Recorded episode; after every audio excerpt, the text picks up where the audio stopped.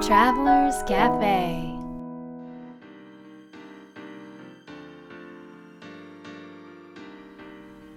ライフトラベラーズカフェへようこそ松田美弘です。若菜です。今週はですねオーストラリアです。オーストラリアといえば南半球ですのではい。夏ですね。こちらが冬だと夏ですね。そりゃ行きますね私たちは夏がねもう恋しくて恋しくて。なんだ泣きそうな声で言わないでくださあなんかさ雪国育ちなんだけどいうん。もう年をま増すにつれてうん。冬がダメになっちゃった。あそう。で？でだからでオーストラリアに行くわけ。うんうんうん。でオーストラリアオーストラリアってさうん。オーストラリアといえばどの都市が思い浮かぶ？へえシドニーとか？やっぱり。メルボルンとか。シドニーメルボルン。パース？パース。ゴールドコースト？あケアンズ。あーキャンズ。まあこんな感じだよね、うん。えー今回はうん。そこには行きません。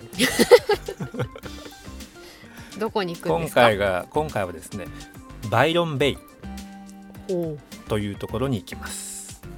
多分ねバイロンベイってうん聞いたことがないとか初めて聞いたという人も多いと思うんだけど、うんうんうん。えっ、とまあ日本で見る世界地図でいうとオーストラリアの一番右側、うん。まあ、東側ね、えー最東端にある町です。うん。でここの町は行った瞬間に僕たちは好きになっちゃったんだけどうんうんうん。そうだねどんな町ですか？はい若菜さんどうぞ。なんで振る？今振る振られるかなと思ったんだよね。ちょっと何そう嬉しそうに笑わないそこ。はいどうぞ。えっ、とですね、うん。バイロンベイはすごくバイロンベイに守られてる町ね町にわかりづらいでしょ、町に町が守られてるの、うん、というと？あのね今いろんなところを旅してて思うのは、うん。特に都市はね今どこにいるんだっけって思う時がある。あ景色が同じだから。そう。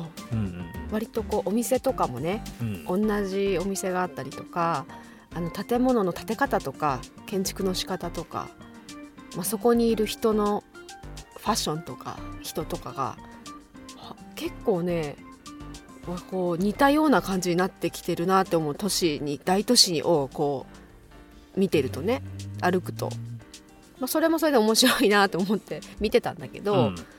あのその中でもあのす歩いてても見たことないカフェとか見たことないスーパーとかばっかりお店がそういうお店ばっかりなんだよね。もうほとんどと言っていいほどうん、チェーン店はないと。そうそうそう。で普通の街はほとんどと言っていいほどチェーン店しかないまあそこまではない。そんなそんなこと言わないで。そ失礼な。んなことはあります。いやでも,、まあでもチェーン店が多いじゃないですか。やっぱモールにしても。そうだ大何体にしても。さなんかこうああの店知ってるっていう。あそうそうそう。見たことあるああそこにもあるよねっってていうのとか。まあそれが安心するかもしんないんだけどね。うん、だけどそう本当に見たことないお店ばっかりで。で一つ一つは大きくないんだけど、うん。すごく個性があったりとかうんうんうんね、うん。なんかその街並みであったり、うん。道路とかもさ信号機ないじゃん、あそこ。うんあ。全然ないんだよ。あんなに車いるのに。ない。でしょ？っていう街なんですよ。でなんかあのちょっとそのバイロンベイの在住の方に聞いた時に、あの木をねうん。一本切るのにも、うん。ものすごくこういろいろこうプロセスがあって、行政に行ったりね。そうそうそう。ね本当に町の人がこう自分たちの町をね守ってるんだよねっていう話をしてたのがすごく納得な町だった。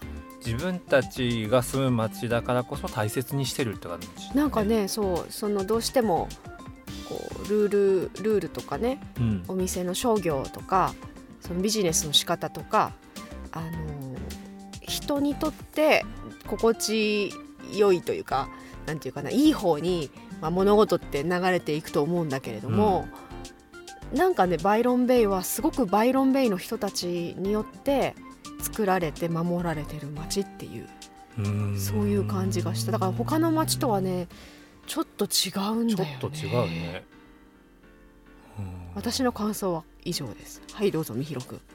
えー、とバイもっと分かりやすくね皆さんにとって。ね、はい。行ったことないですか皆さん、えー、3時に店が閉まる街です。早くない？早いよね ?3 時だよ。カフ早ェね。カフェもうん。3時だよ。うん。だってカフェってさもう夕方とかうん。夜とかうん。稼ぎ時かなと思うんだけど。そうそう。もうやめちゃうお店。4時ぐらいに街行ったら静かだよね。静か いやーでも本当不思議な街だなと、うん。ああとねうん。大げさに言えばうん。街の半分の人が裸足と裸で歩いてる。ぎるの。だからいつも。大げさすぎるの。みんなそう思うじゃないのそんなにすごいいなかった？そんなにいないよ。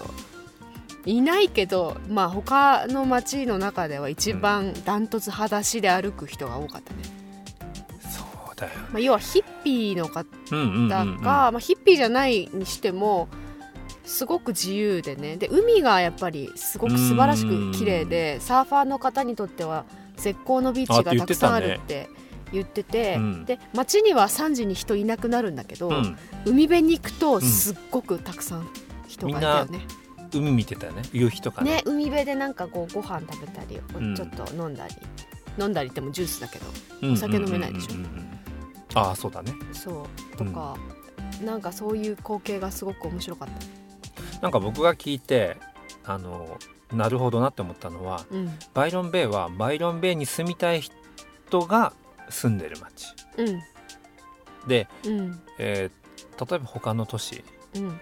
はうんと別にそこに住みたいっていうわけじゃないけど住んでる人も多いうん。うんうんうんって言ってたから多分なんかエネルギーが違、うのかなって言ってた気がする、だからみんなバイロンベイすごくいいって言なんか愛うよね愛してるって感じ大好きとか、そううん住んでる人がね、うんうんうんここは最高だよねって言うんだよね、うんでそのバイロンベイにですねまあダウンタウンから車で20分から30分ぐらい行ったところにドマカフェというお店がありますうん。山の中ね。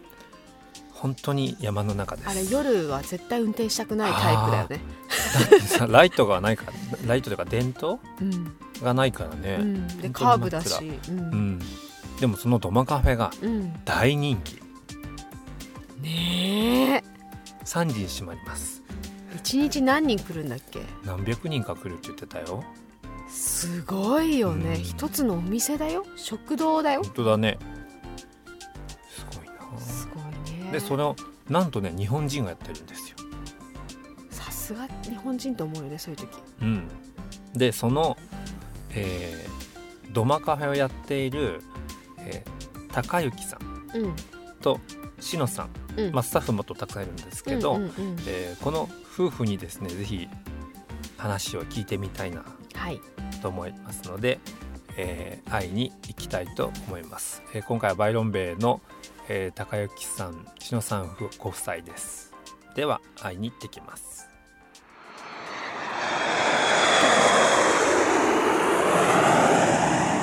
忙しいんじゃないですかお店は。そうですね。お店忙しいけどほらあの夜空いてるじゃないですか。あー、えっと、開店が朝で、朝7時うん、7時半あ7時半に開店ですねで終わるのが2時半。早いです。ね早い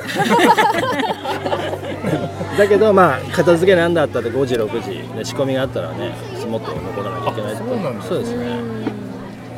片付けが長いんですよねなんとかしてこの片付けを短くしたいなとそしたらほらみんなでカフェライフ俺たちカフェやってんだからって。うん。カフェライフカフェライフってほら憧れはやっぱ2時半に閉まったらもう3時4時には帰れるんじゃないかずっと思ってたんですよ。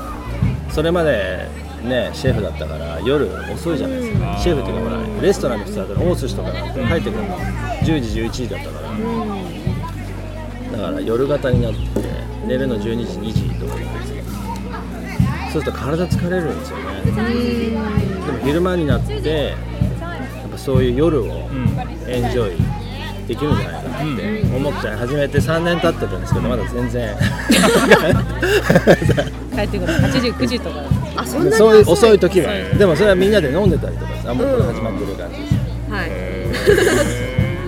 えスさんはもっと早く帰ってくると思ってたでも前のその大寿司の頃がもう本当に真夜中でうん。会う会うことが本当になんか私が寝てしまうのがいけないんですけどちょっと一緒に子供と寝てしまって帰ってくるのをいつも知らずにっていうのだったの。夜ダメなんですよ。もう8時とかに寝ちゃう。ああ僕だって同じだ早寝系ですね。そう8時9時には寝ちゃって。それに比べたら今は早く帰ってくるかなと思うなるほどね。子供たちに会う機会もまあだすごいありますね。ああいいですね。逆に前はなかなかなかった。前までなかったです。休みの時と朝はあったけどでもやっぱり仕事だと帰ってくるの夜じゃないですか。子供たちも8時ぐらいに寝ちゃうんで。うんそうですね。それそれで言ったらまあ毎日顔は見れるし。うん。だけど早く終わったら終わったで今度はちょっと飲んじゃったりとかしてみんなで話して。話して。そう。結構みんな仲いいです仲いいですね。うちらは本当に何人ぐらい今スタッフさんはいらっしゃいます？何人ぐらい？20人ぐらい？あの高高校生とか合わせて。高校生合わせ。そうだね。高校生も合わせ20人。って言っても週1回しか働かない子もいるしコアなメンバーはでも15人ぐらい。15人すごい。そう。ほとんど日本人の方ですか？ほとんど日本人ですね。まあ15人日本人であとは高校生が6人で、まあ今7人だったか高校生7人。あとは、えー最近入ったオーストラリアと、まあ、イギリス人なのかな。イギリスの国籍両方持ってる子が、まあ、イギリスの喋り方なんだけど、その子が1人入ってます。初めて。初の外国人。初の外国人。あのメインとして働く高校生以外で、でもねその子日本語は喋れるんですよ。えー、すごい。まあ勉強中で日本に興味あるじゃないですか、そう本当はねオーストラリア人とか入れたいんですけど、みんなこの日本語でわーって話してる中に1人入っちゃうとちょっとそれどうかななんて、せっかくいい感じでやってる、まあなんか和気あいあいやってる中で、ちょっとハッピーじゃないのがいるのも、あとみんなそれいつもが気使ってあげられると思うんだけど、ちょっと違いますうん。ちょっとそこはまだ答えが出なくて、どうしようかなと思って、まあ、入れなかった最初でそしたら日本人ばっかり働きたい働きたい来るじゃないですか、そしたらもうあそこは日本人しか雇わないんだって思われてるなん。かしないけどあんまりアプライしに来ないんですよね。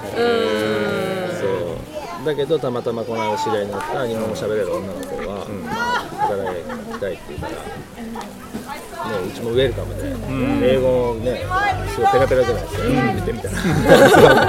はい。嬉しいんでで日本に興味あるっていうし積極的に日本語話してくれるんで、で入ってます。でもお客さんはもうほぼオーストラリア人っていうか、ほぼそうですね。そうですよね。そうですよ、すごい大人気でしかもすごい場所にありますね。面白い場所になりますよね。なんて表現したらいいんでしょあの場所は あの町？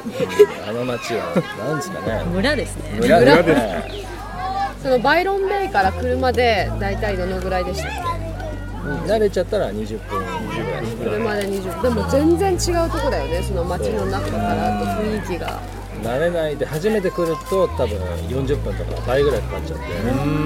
途中で引き返しちゃう人とかっていう場所です。こんなとこに絶対カフェないよって言ってね引き返しにもかかわらずあんなに大人気す。ごいたくさんいらっしゃいます。すごいです。うもうおかげさまでもう本当にスタッフのね対応もすごい一いいから。なんだろうなんかそれかなと思う思いますけどね本当に。カフェができてなどのぐらいですか？彼が3年です。3年ちょっと。ぐらい。3年ちょいですね。う最初からたくさんお客さん来てたいやいやもう最初は全然もう来なかったです本当さっき言ったみたいに朝4人とか。しかも同じ人が。毎日同じ時間に同じ人たちがバーッと集まって、うん。まあ今日も4今日が今日4人だったね。その時は篠さんも出てたんですその時出てました。お店にね。そうはそれは結構不安になったりしました？どうだったんだろうまあ、意外にランチは意外に忙しかったです。でも意外っつっても最初から？いやでもね忙しいっつっても最初2人でやるつもりだったんですよ。うちビジネスパートナーいて。スタッフ2人でってことですスタッフまあスタッフっていうか働いてる人。そうですね。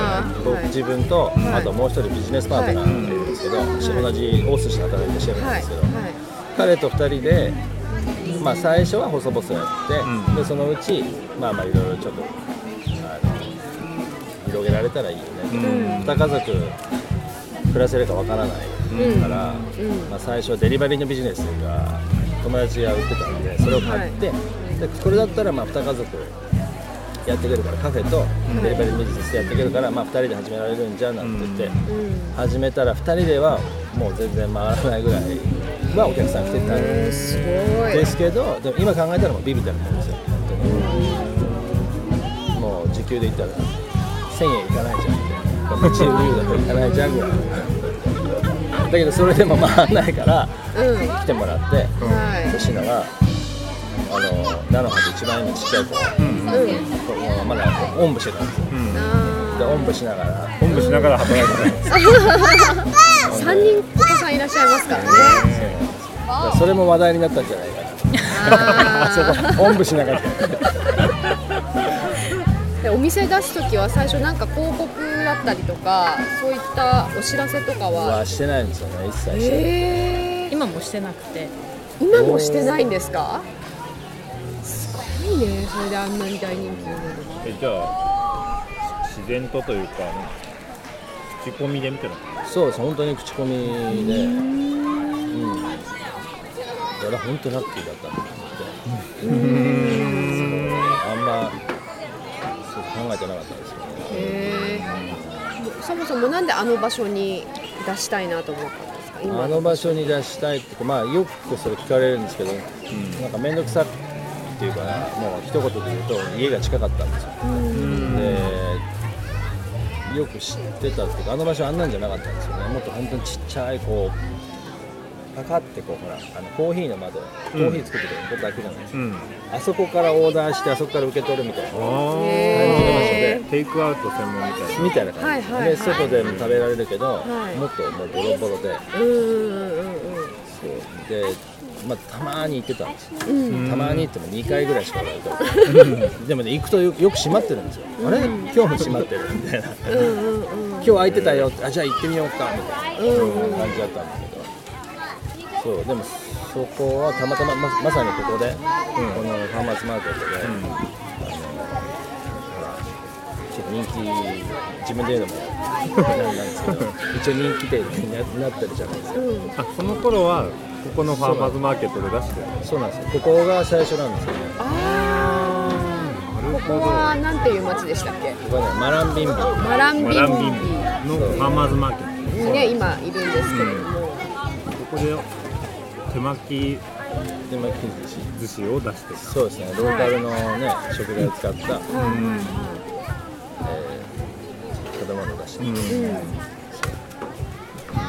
そこで、まあ、3年ぐらいだったかなやって、まあ、大寿司も働きながら、うんうんうん。あのまあ、なんか自分たちで、自分たちでというか、まあ、こうほらビジネスで、うん。えーやったことなかったから、うんうん。自分で考えてうんお金をもういただくっていうのが、はい。こうやってみたかった。んです、うんでやってでまあまあ最初は今みたいに忙しくなかったけど、まあ、ここのマーケット自体が、ね、オープンしたばっかだったので、うんうんうん。あのだけど半年ぐらいかけて徐々に徐々にこうやってあの忙しくなって。って、うんうん。でそんな3年ぐらい経ったある日あのまあ、声かけられたんですよ。今大家さんにあそこの場所買うから、あのあそこってほらジェネラルストアってコンビニみたいなのとつながってるんですよ、うん。で隣行かれました？はい。行きましたはい。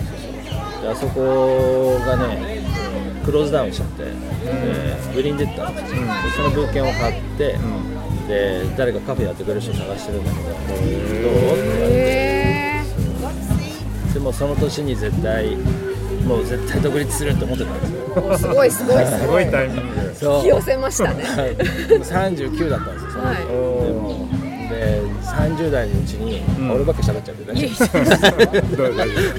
流れで。そうあの39になったら絶対独立しようと思ってて、ん。今年だと思ってたら、ん。そういう話が来てもう OK 夫 えその時は相談してたんですか？奥さんその時はね、それもちろん。あー。でも独立したいっていうのはずっと。そうですね。意外にやっぱすごい自分は相談する方で、あのこう見えても結構ベタベタ。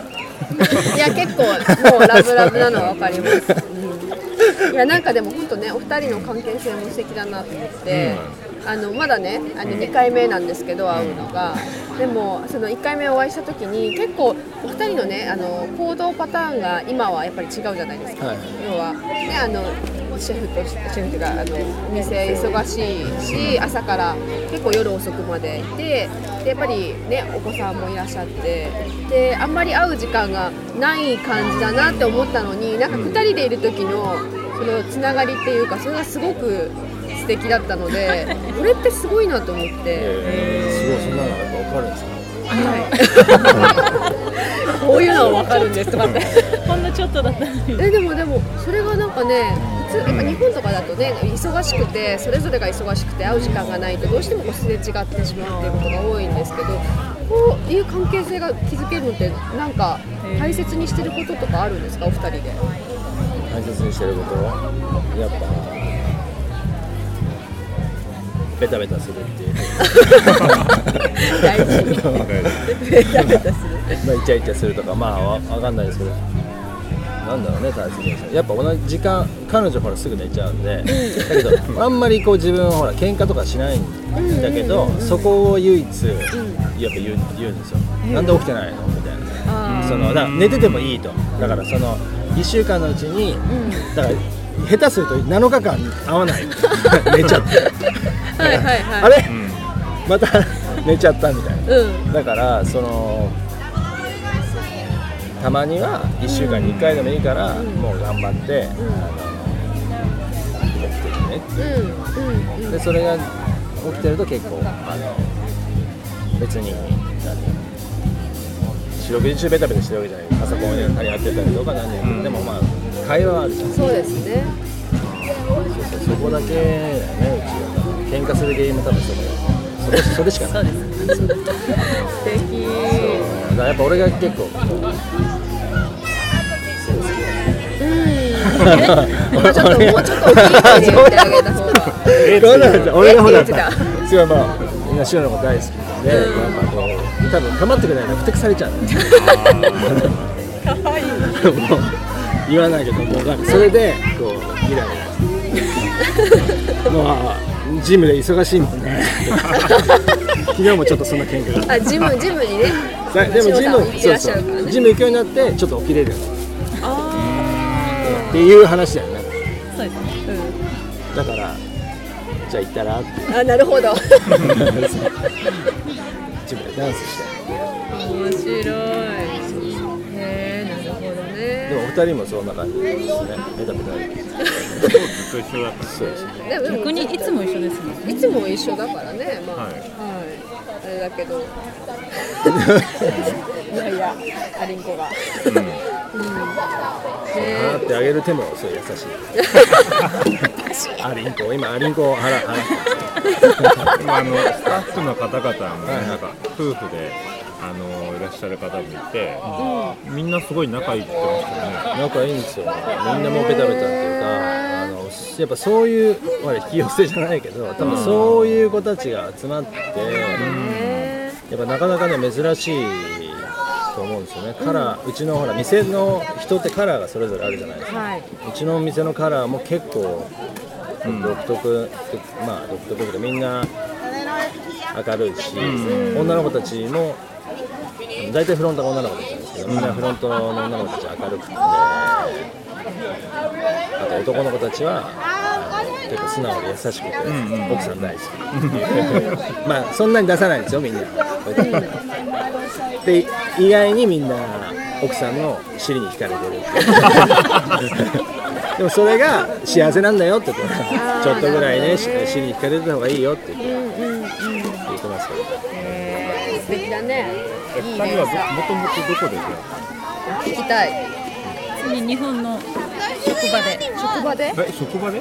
へその時は何で？その時はサラリーマンというかコールセンターになるじゃないですかーはいはい。2は人ともシノも俺も外国っていうかアメリカに全然違う時期にあ同じ時期なんだけど違う場所に行ってて、いはそんで国際電話のオペレーターみたいな営業をやってたんですけどそんな大したもんじゃないですよ。派遣だ派遣だったし、そうそう。そこで出会ったん。です、いどんなことがきっかけでこのこっちにバイロンベイというかにきっかけきっかけはやっぱもうちょっと遊びたいな。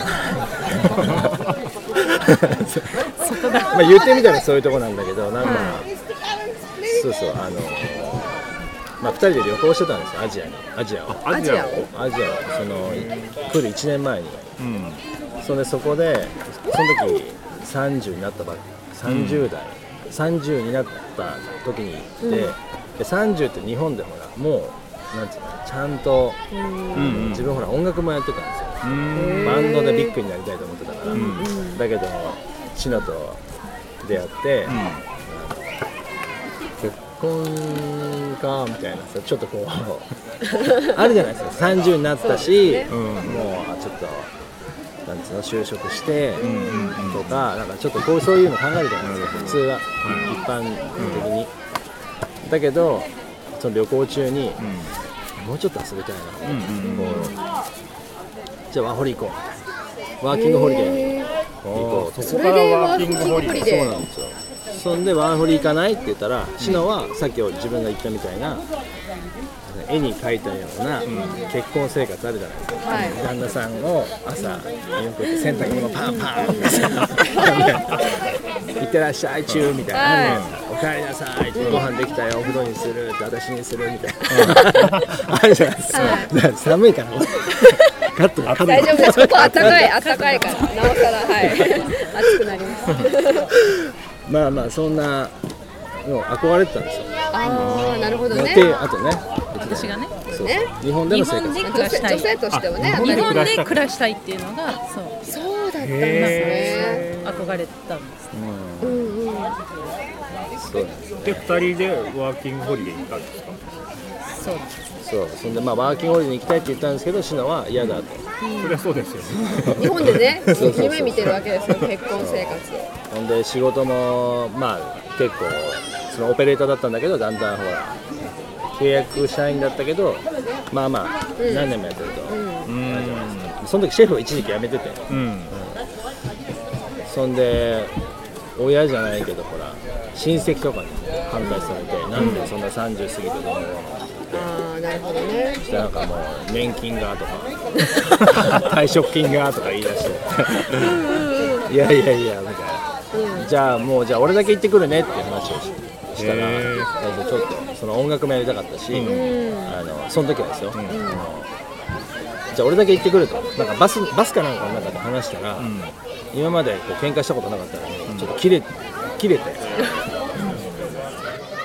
いいよじゃあいいよ行ってきてってなって、嘘嘘嘘。みたいなでもじゃあいいやいじゃあ行くよと。で行くん行くなんだけど行くならじゃあ席入れてく。からあ結婚して籍入れて俺だけ行ってくるねっていう話をしたら、まあ俺もすっかり忘れてたんですよそういう話を。あのへあワーホリ行くって話は。もうシノもハッピーじゃないし、まあ俺もシノがハッピーじゃないとハッピーじゃないから、まあいいやじゃあ日本で思ってあうんうん思ってたら、シノが「セイバーのワーキングホリデーってどうなった?」って言って「え？っ?」て。でせ席入れるって言ったじゃない？言った言ってたじゃん？みたいな話になって、そうだねって俺もなんかそういえば言ってたねみたいな感じになって、まあ今でもそうなんですけど彼女が大体オーガナイズしてくれる。へ例えば自分メールとかすごい苦手なんですよ。だから仕事のメールとかも全部シノのアドレスも入れてもらってメール来てるよとかじゃあこういうふうに返しといてとか。それこそほらお二人とのやり取りも多分シノがないやってくれたりとか、まあワーホリ行く時もシノがやっぱこういうふうにこういうふうにやったら、あのビザ取れるよとか、ああだこうだよって言ってくれて、もう俺もじゃあ行こっかみたいな感じで、まあ、結婚して結婚式やってハネムーンで、ワーホリに来た。ハネムーンでワーホリって初めて聞きました。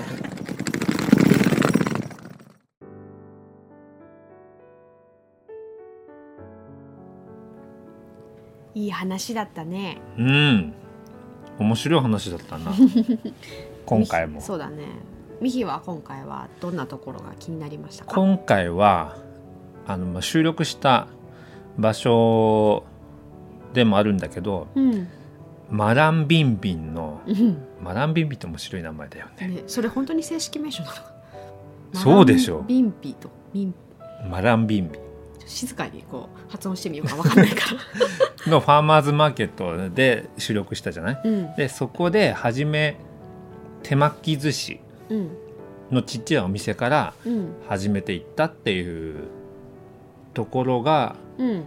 あやっぱそういうのが大事だなっていううん。気がした、面白いよねあのビジネススタイルっていうかなんか、うん。あそこのファーマーズマーケットでまずは成功して、うんうん。そしてお店を出すっていうのが割とあそこの流れの一つでもあるみたいなことも、そうなんか他の人もねねそんなこと言ってるたじゃない、それもまだうん勤めていてうん、シェフで勤めているって休みの日に自分でファーマーズマーケットでうん。出してそれがすごく伸びていってうん。こう自然とうん。移動し移動というか、うん、大きくなったっうん。ていうやっぱ自然の流れがを大事にするのが自然な場所だからこそ良いんだなとそうだね。思いましたね。う。んうんうん。カナさんはいかがですか、そうですね。えっ、と、まあ、ちょっと似てるんだけれどもうん。あのーその始め方がすごくいいなって思ったんだよね。始め方、そう高之さんたちの、うん。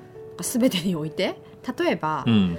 あのーお店もねうん。最初ビジネスパートナーと2人で、うん。まあ、2人の家族分がこう、まあ、暮らしていけるような、うん。そのぐらいが出ればいいよねっていう感じで始めたりとかうんあのーなんていうかな、まあそのね、あのファーマーズマーケットからこう始めたっていうこともそうだし、うん。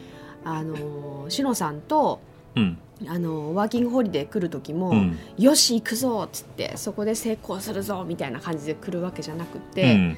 なんかちょっと言ったことを喧嘩してちょっと忘れて でふっとその後また思い出したようにうん。なんかその流れの中で、うん。こうワーキングホリデーに来ることになったりとかなんかその目の前のことをふっとこう目の前に現れたきっとチャンスなんだけどそれをまああまりチャンスだってこう力を入れずにふっと捉えてそれを大切になんか一生懸命してったらどんどん広がってったっていうあり方がすごく個人的には好きですね。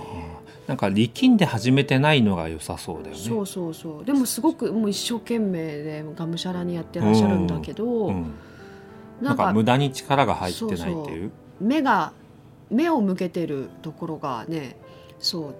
ちょっとやっぱ先に行くじゃないですか、うんうんうん。ビジョンとか、うん。こうなったらいいなっていうちょっと先に目が行きがちなんだけどなんかいつもこうすぐ目の前だけをこう見てる感じがなんかすごくいいなと思ったんですね。うーん。うん。まあ、あとはあれだね。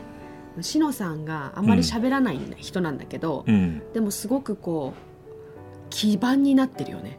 なんかね。高之さんのあそうそうそう人そうそう。中心が軸が、軸がしのさんだね。うん。多分そのラジオはねうん、あのそれほど多くあの喋ってなかったからね。えーそこからは伝わりにくいと思ったんだけど、うんうん。えー実際に2人に触れてみて、僕たちが思うのは、うんうん、それは間違いないと。そうね。そして高之さんのうん。ならではのそのセンスと、うん。そのなんていうかなこう家族のようにこう仲間を大切にする、うん。その真摯なね情熱とが混ざってあの作り上げた素晴らしい場所だなと思いました。でもあのドマカフェのさ、うん、えー人たちともうん。うんうん人ともみんなとね、うん。えーパーティーとかでうんうんうんうん。一緒にさせてもらって、うん。なんかみんな、まあ、夫婦っていうかカップル同士がすごい仲良しだったよね、仲良しだったね。みんながね。そそれって結構う、うん、なんか、まあ、日本の企業とかうんうんうんうん。だにくって考えるとちょっと、うん、まあ、珍しいというか、そうだうね。ん、でみんなつ連れてくるもんねそういうなんか、あの会社の行事というか。だからでみんながそう家族でうん。みんなを知っててみたいな、でうん。もちろんシングルの方もいらっしゃるんだけど、うん。その人たちもやっぱりなんかあのいいイメージをね。パートナーシップや自分のライフスタイルに持てているのがね話を聞いててとても素敵な関係性だなと思った、ね、いい刺激になるんだろうね。そうだね、うん。はい、では今日の魔法の質問をどうぞ。はい。今日の魔法の質問は相手に頼りたいことは何ですか？相手に頼りたいことは何ですか？まあ今パートナーシップの話にもなったんですがえー、しのさんとね高之さんのこう、やり取りというか、うん。こう全部自分でやろうというよりも、なんかお互い得意なところを相手に委ねてるというような要素がすごくうまくいってるうん。なと思って、うん。でまあこれは別に、まあ、カップルとか夫婦とかに限らず会社の中でも、うん。えービジネスのパートナーでも、まあ、この質問を使ってみてはいかがかなと思うんですが、うんうんじゃあ僕の相手に頼りたいことは何ですか？の答えはそうですね。スケジュールです。うんへえ何？スケジュールって？スケジュールって、うん。いつどこに行くとか、うんそこに行って、うん。あのどんな予定を入れるとか、それを頼りたいです。それは何？どうして？あどうしてかというと、うん。あの観光とかはうん。全く興味ないんだけど、うん。だからこう観光で忙しくなる旅行っていうのはあんまりそもそもねないんだけど、うんなんかいろんな予定をね入れたくなっちゃう。ミヒがでしょ？あそう僕が。うんうんうん。だからそれを僕が自分でやればまあ済む話なんだけども、うん。それをまあ今までもねもちろんやってるんだけどもまあよよりというかうん。相手に委ねたいと。頼りたいと。うん。だと空白ができるじゃん。空白というか、うん。空白。ちなみに相手って誰？あ相手ってあなたです、あ私？うん、うんうん。あそうねそう。うん。だから自分だと自分の性格っていうかそうだね。自分の今までの価値観と性質だけの、うんうんうん。まあ生活というか人生になっちゃうけどもそれをこう相手に委ねることで、うん。ちょっと違う今までとはじゅ違うんううん。ことができるんじゃないかなと、まあそうだね。だいぶだからゆっくりゆっくりというか空白はい、空白っていうのは何もしないわけじゃないんだけどうん、よりこう話したりとかする向き合ったりする時間がうん。増えたでしょ、前そうそうそう。昔よりも。昔はだって海外出張うん。だったら、うん。着いた瞬間からうん。帰る瞬間まで、うん。もうし仕事とか講やだ演とか。やだやだやだ。やってたわけですよ。日本とい日本にいる時と変わらないじゃない？そしたら。そういうビジネススタイルだったからさ。そっかそっか。それはまあどこに行っても変わらないっていうのがあったけど、まあちょっと変えてうんいけたのはまあ頼頼れるこ頼れていることの一つかなとは思います、はい、うんはい、じゃあ若菜さんの答えをどうぞ。えー難しいね。頼りたいことか。頼りたい。頼りたいって言ったらもうそれ事実あの事実として本当にそうかどうかは別なんだけど、まあ、全てを頼りたいよね。へえ あの別に本当に表面的に私の意識的には全部頼りたいと思ってないんだけどで実際私が得意なこともあるうんし、うんうん。まあ、ミヒが得意なこともあるしまあ、それらがやればやれればいいなってまあ思っているし実際それをやってると思うんだけど、うん。でも根っこの部分としてはうん。なんか全てを頼れる相手であってほしいしじあー全てを頼れる自分でありたいなと思うよね。なるほど。なんかねうん。あの今の聞いて思い出したんだけど、夫婦間で、うん。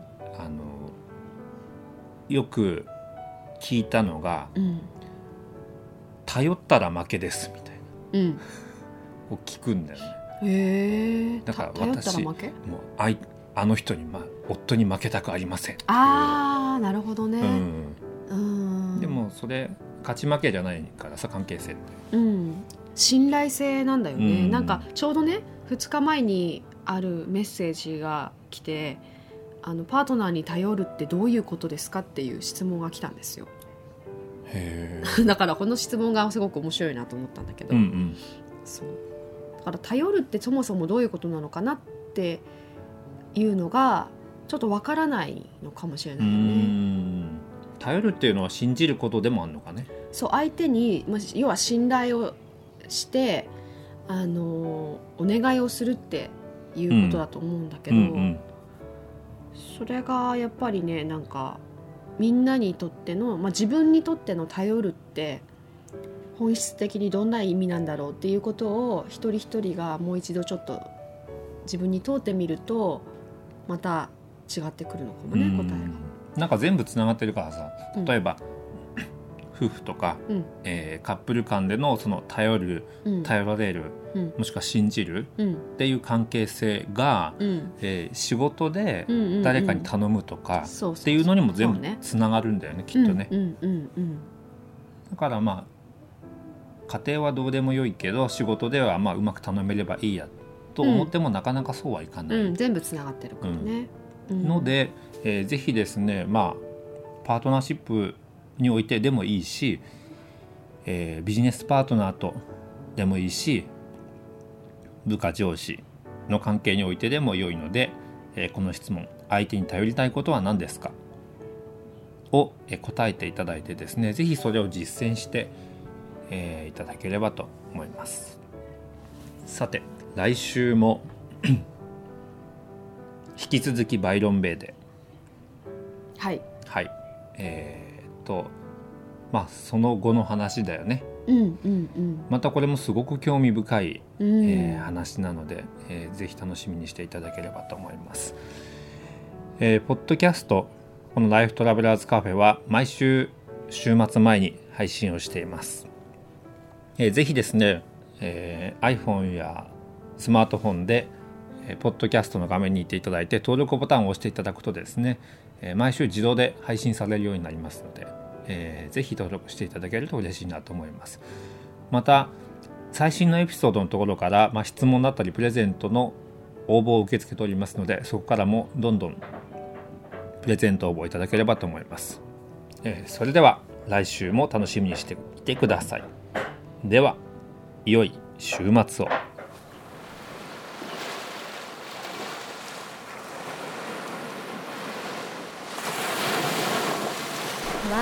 Travelers Cafe